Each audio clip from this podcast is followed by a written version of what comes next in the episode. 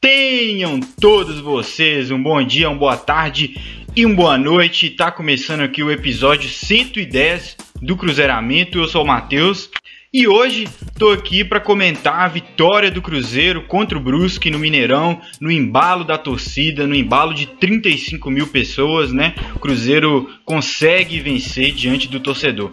Então vou falar um pouco dessa partida, vou começar pela escalação. Né? O Luxemburgo manda um time é, no todo sem muita mudança, aquele time base mesmo que o Luxemburgo já, né, já montou aqui, que foi um time muito parecido, inclusive, com o que eu botei aqui no pré-jogo, com a única diferença de Rodolfo no lugar de Léo Santos. Né, todos ali da imprensa é, davam como certa a volta do Léo Santos, tendo em vista que o Rodolfo não tem tanto ritmo, né, e o Léo Santos só não jogou a última rodada por suspensão, mas não, o Luxemburgo, é, pelo visto, agradou muito da partida que o Rodolfo fez contra o Londrina e dá sequência para ele no time titular. Então o Cruzeiro com aquela atmosfera do torcedor já é diferente, já é um jogo diferente. Né? O Cruzeiro, é, acho que desde que a gente é, infelizmente foi rebaixado, a gente não teve um público tão grande assim no estádio. Muito também por conta da pandemia, né? que agora que deu uma aliviada, mas enfim, não deixa de ser sensacional ter de volta ali a China Azul. É, o Mineirão fica muito mais bonito de azul, com certeza. E o Cruzeiro foi no embalo da torcida, como já falei. Começou o jogo, o Cruzeiro pressionando bastante a saída do Brusque, né? Não deixando o Brusque ter vida tranquila na partida, tocar a bola com tranquilidade, nada disso. Foi um Cruzeiro muito intenso ali, principalmente nos primeiros minutos, né? Um Cruzeiro que no primeiro tempo explorou bastante a bola esticada, que já vem sendo a marca desse time, né? Do Luxemburgo, essa bola esticada.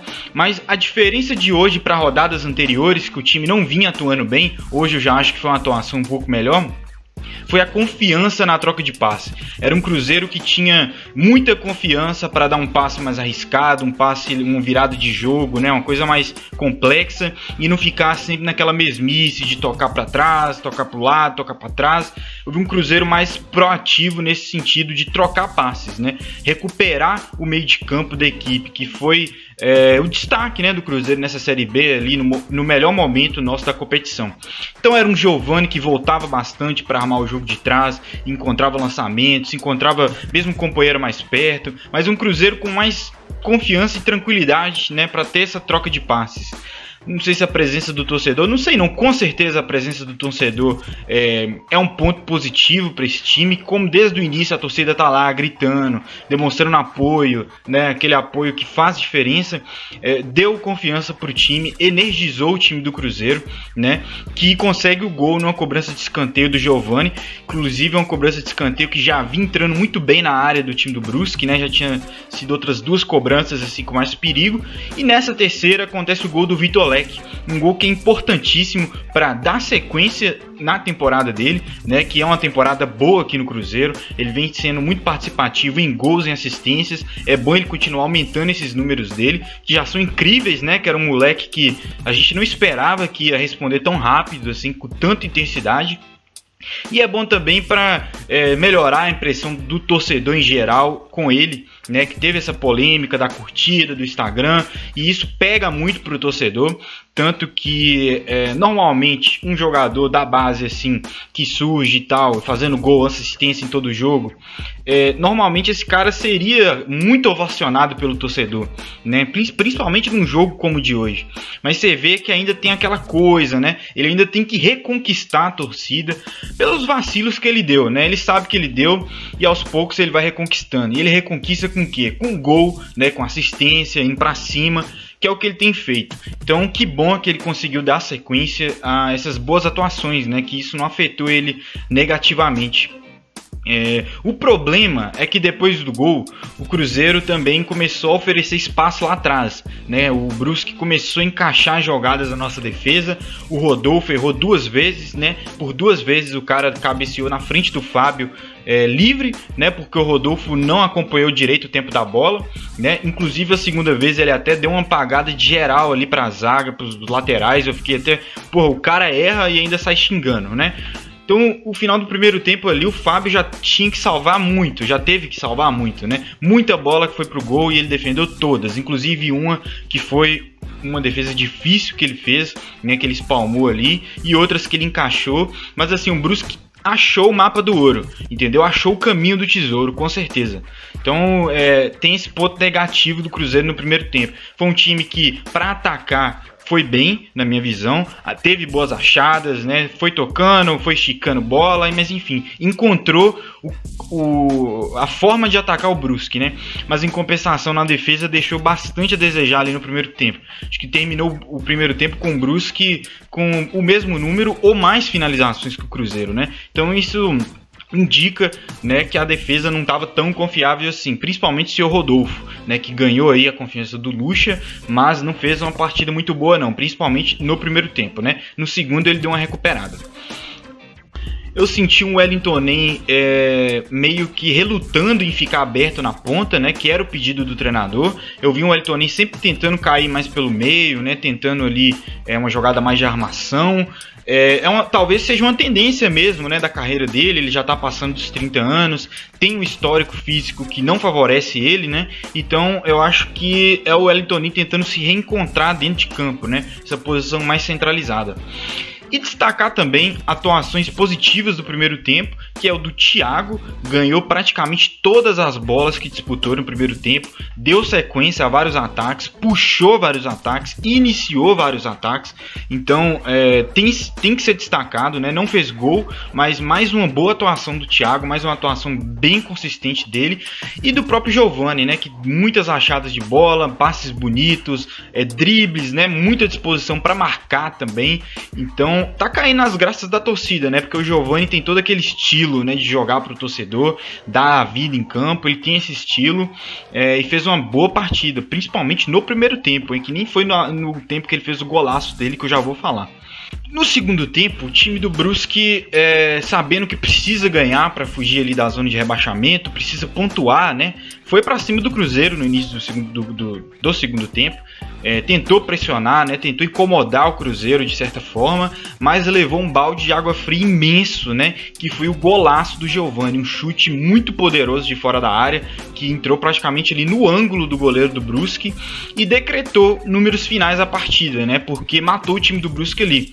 O Brusque no segundo tempo não conseguiu agredir o Cruzeiro como foi no primeiro, né, o Cruzeiro, além de ter se, é, se acertado na defesa, também contou com o desânimo do Brusque, né, porque levou essa palavra paulada aí justamente quando estava tentando pressionar.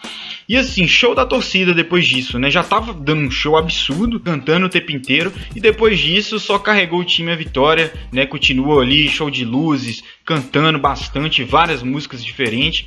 Então, uma noite que não valia classificação para a Série A, não valia nada, valia mais é, confirmar a permanência na, na, Série B, mas um show à parte, né? Um show à parte, torcida e time tiveram uma conexão muito bonita na noite de hoje. Eu não pude estar lá, infelizmente, por não estar em BH, mas só de assistir pela televisão dá para sentir toda vez que o repórter de campo chama e abre o áudio ali para torcida você via que sempre tava um grito muito grande do torcedor. Então, assim, pode ter certeza que ajudou muito a gente a transformar essa partida de hoje numa partida fácil, né? Principalmente no segundo tempo. Porque no primeiro a gente levou uma pressãozinha, mas no segundo foi mais tranquilo. Depois do gol, como eu disse, o time é, começou a tocar mais a bola, né? A sair mais só no, na bola esticada, na bola é, do contra-ataque. Ou quando saía com a bola dominada desde a defesa, assim, trocando passe com mais lentidão, né, tentando ele cozinhar o jogo, é, jogar, né, se defender com a bola é uma boa expressão. Acabou que no final ali entra o Vitor Roque, né, que tenta uma jogada ou outra, né, mostra ali personalidade, vai para cima. Não foi como o jogo anterior, a estreia dele, que ele teve que sair, né? Ele que sustentou, quase fez um gol, né? Um passe do Sobis, que também entrou, e é o motivo, né? É a parte final do episódio de hoje, é comentar o Sobis, que fez a última partida dele como profissional. Ele falou que se o Cruzeiro tivesse ali mais aliviado, essa seria a última partida dele, e o Cruzeiro vence. Então, assim, é uma carreira fodida de vitoriosa do Sobis tem que dar parabéns. É um cara que esse ano eu critiquei muito, né? Eu não queria ele no time, por entender que ele já estava na hora de, de, parar, já não estava rendendo, né? Inclusive alguns jogos estava até meio que atrapalhando, mas assim, um grande profissional, ajudou demais ano passado, né? Que o Cruzeiro estava à beira da Série C, ele chegou e entregou muito gol, né? O que aquele time não fazia, ele fez. Né? Ele chamou a responsabilidade, fez ali 5, 6 gols na Série B, deu um show. Esse ano não conseguiu contribuir muito dentro de campo, mas não deixa de ser um nome de destaque na história do Cruzeiro. Duas Copas do Brasil, é, Campeonato Mineiro, é, ajudou a gente a escapar da Série C. Então o saldo do Sobis é positivo sim e merece todas as homenagens que ele teve ali no final da partida. E o meu destaque aqui, muito obrigado, Sobs, pelos serviços prestados durante esses anos. Te critiquei, mas te critiquei na minha posição de torcedor e com razão, mas gosto muito de você, sempre gostei muito de você como jogador, né? E, e é isso. E toda sorte agora na sequência de sua vida, né? Sua vida pós-futebol. É, enfim, vai curtir aí, que eu sei que é isso que você quer, você já falou em outros momentos. E é isso. Com isso eu termino o episódio de hoje né? Que bom que com a vitória o Cruzeiro ganhou esses dois jogos aí, que se não ganhasse a coisa ia ficar muito complicada pra gente. Mas agora não, a gente tá estável, vamos ficar na Série B. Não é o que a gente queria de início, né? Mas é o que sobrou pra gente. E é torcer, né? Pro Lucha ficar, pra gente se planejar melhor no que vem, ver como é que a gente vai se montar aí, pra gente tentar subir ano que vem, porque já passou da hora, né?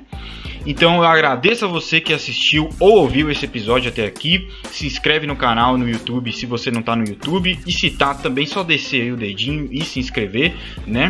E acompanhar os próximos vídeos que eu vou lançar aí durante a semana. Então, muito obrigado e até a próxima.